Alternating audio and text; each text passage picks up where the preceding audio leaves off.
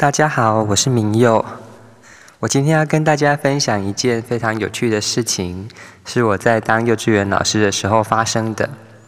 那是我刚教书的前几年，有一天小朋友他们在外面玩的时候，我就站在一个木平台上面练气功。我做的动作是很简单的，就把手放在我的肝的前面。那这个时候呢，只要做特定的工作，就可以让肝的火气流泄出来。那当我在做这个动作的时候，有一个小朋友他跑过来，他看着我的身体对我说：“哎，老师，你的身上有云呢。”我想说，怎么可能我的身上有云？而且我是一名幼稚园老师，我必须要跟小朋友说云是什么。所以我就跟小朋友说：“你看，我用手指天上的白云，然后跟他说那是天上的云。”这个时候，小朋友他就说：“不是，是我的身上有云。”这个时候，我突然间有一点领悟到，说：“诶，他在跟我说的不是天上的云，他在说的应该是我身上有看起来像云一样白白的东西。”这件事情啊，让我非常的震惊，因为我的手指头有时候可以感受到气的流动，但是我的眼睛没有看过气是什么颜色的，也没有看过它在流动的样子。所以呢，我突然间发现，诶，有人可以看得到这一个我感知不到的世界，这让我非常的好奇。所以呢，我就问了我们班所有的小朋友，在我做这个动作的时候，有谁可以看得到我身上有白白的流动的云？结果有一半的小朋友看得到有白白的流动的云。那这件事情让我印象很深刻。因为呢，在我学过的教育学里面，有一个教育学的学者，他有提出，我们身上有一个身体呢，是有白白的流动。那这个白白的流动呢，遍布我们的全身。也许这就像中医里面在讲，我们身上是有气的，气如果是顺畅的，我们就不会有不舒服的感觉；气如果是不顺畅的，我们就会觉得。会有病痛的感受，所以呢，我就再把那一位教育学的书拿出来看一看。那我就发现，哎，身上其实不是只有那个白白的流动的气的这一个身体耶。就那一本教育学的书里面所描述到的是，我们身上啊还有颜色是有光芒的。每一个人身上有不同的光芒，不同的颜色。那这一些离我好远好远的教科书啊，好像透过这一些跟小朋友的互动啊，让我重新的想要去了解以前我没有办法理解的教育理论。所以呢，我就把那一些书的理论简单看一看之后呢，我就想说，哇，我教的这一群小朋友啊，他们一定有人可能可以看得到。所以呢，我就把那一些看得到的那一半的小朋友，他们找过来。然后呢，就问看看他们说：“你们有看到我身上有什么颜色吗？还是有什么光芒吗？”这个时候，有一些小朋友看到我穿蓝色的衣服，就说：“嗯，我身上的光是蓝色的。”那我就问他说：“那另外一位老师，他身上有什么光芒、什么颜色吗？”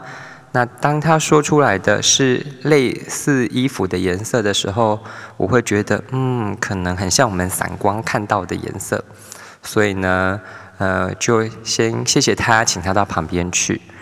那当我问完了一轮之后，我发现班上有一个男生跟一个女生，他们看到的是不一样的。他们说的话啊，跟其他小朋友很明显的不同，因为他们说的颜色啊，跟衣服是差很多的，而且他们说的是一致的。那我就很好奇了，在我工作的学校有十二个老师，在楼下有十个老师，楼上有两个老师，总共十二位幼稚园老师。我就把他们两位小朋友啊分开来，用双盲测试的方式，想要了解他们看到的所有的老师是什么颜色。那我就把男孩子叫过来，然后让女孩子呢离我们很远，她在另外一个地方玩游戏。那我就问那个小男生说：“哎，你可以告诉我我的身上是什么颜色吗？”他又再说了一次：“哎，是一致的。”然后他又说：“我隔壁跟我一起搭班的老师是什么颜色？”然后呢，他又把所有的楼下的老师都说完了一次之后，我发现，哎，所有楼下的老师身上的光芒都是黄色的，除了有一位老师是白色的。然后呢，我就问他说：“楼上的两位老师呢？”他就说红色，红色，嗯，所以我很确定他说的答案就是楼下有十位老师，有九位是黄色的，一位是白色的，而楼上呢有两位是红色的老师。那我就请他离开了。接下来我换那位女生过来，那位女生过来，她就呃。他就很安心的站在我的前面，然后我就问他说：“你可以告诉老师我身上的光是什么颜色的吗？”他就说黄色。然后呢，我就一个一个问，哎，我发现楼下的老师竟然大部分都是黄色的光芒，而且他就说有一位是白色的，跟那位男生说的是一模一样的。那这就让我很惊讶了，怎么会这么的巧？我就很好奇的在问他说：“那楼上两位老师是什么颜色呢？”他就说：“红色，红色。”这个时候啊，我都快要笑出来了，但是我不能够笑出来，因为呢，楼上啊两位老师呢，他们呢是嗯，对于小孩子他们没有遵守规矩呢，就会很生气，很大声的，就是嗯教训他们。那个声音大到呢，我们在楼下都可以听得到。所以这一个现象啊，它非常非常的有趣，因为两个小朋友他们看见的某一个我们看看不到的世界，竟然是一致的。而我能够有一点点的体会，是因为我发现那个红色好像跟老师的性情或者是行为表现是有关系的。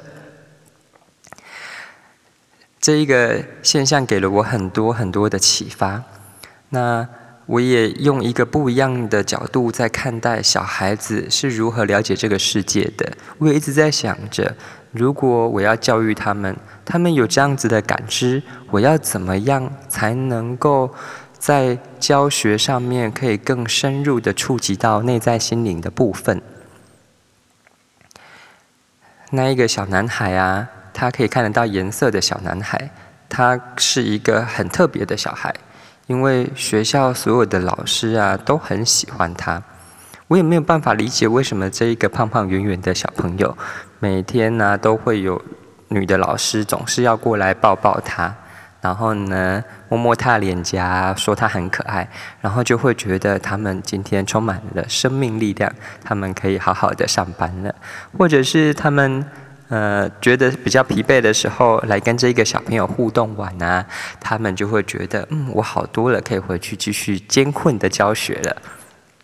所以有一天，我就去找了那一个小男孩，我就问他说：“哎，你看得到我们身上的光啊？那你的哥哥是不是也看得到？因为他的哥哥也是在学校，但是是大他几岁。”结果这个小男孩他说了一段话。让我非常的震惊，这段话影响了我日后的教学生涯。他说了什么呢？他淡淡的说：“我看得到光，我哥哥看不到。每次爸爸生气的时候，他的光会变色。我看到光变色，我就赶快逃走了。哥哥就会留下来被爸爸打，我被爸爸骂。哇！我发现这一个小男孩啊。”他会那么的受人欢迎啊，应该跟他有很敏锐的那个察言观色的能力有关系。他可能可以穿透我们的外在，然后给予我们一些祝福跟安慰。譬如说，如果我今天心情不好，可是我还表现的我心情很好的样子，那个小男孩可能有发现，哎，不对哦，老师今天可能。怪怪的，那这一个小男孩呢，他的表现让我重新的去检视：我如果是他们的老师，那我就必须要当一个言行一致的人，因为他们还在学习，他们在学习使用各种词汇，他们没有完全的掌握那一些词汇的意思。他们可以从我们的表情，他们可以从我们的口语里面去得到一种连结。可是，如果我们口是心非的话，那可能对于有这样敏锐度的孩子来说，就会是一种混淆。所以在那一次的互动之后，我就做了一个决定：我不要在孩子的面前做口是心非的事。如果我伤心，我就要告诉他们，我现在是伤心的。如果我是快乐的，那我也会跟他们说：哇，我有很好的心情，我们一起到外面去看看蝴蝶和蜜蜂。这一个现象，后来我也有跟我的老师分享。我的老师是个奶奶，年纪大我很多。那当我跟他们说的时候，他们就说。明佑啊，你下次不要再去问小朋友这个问题了，因为啊，你问他们这个问题呀，就代表着他们会知道你不知道他们看得到的世界。然后他就说，大部分的小朋友都会预设，他们看到的世界就是大人所看到的东的世界是一致的。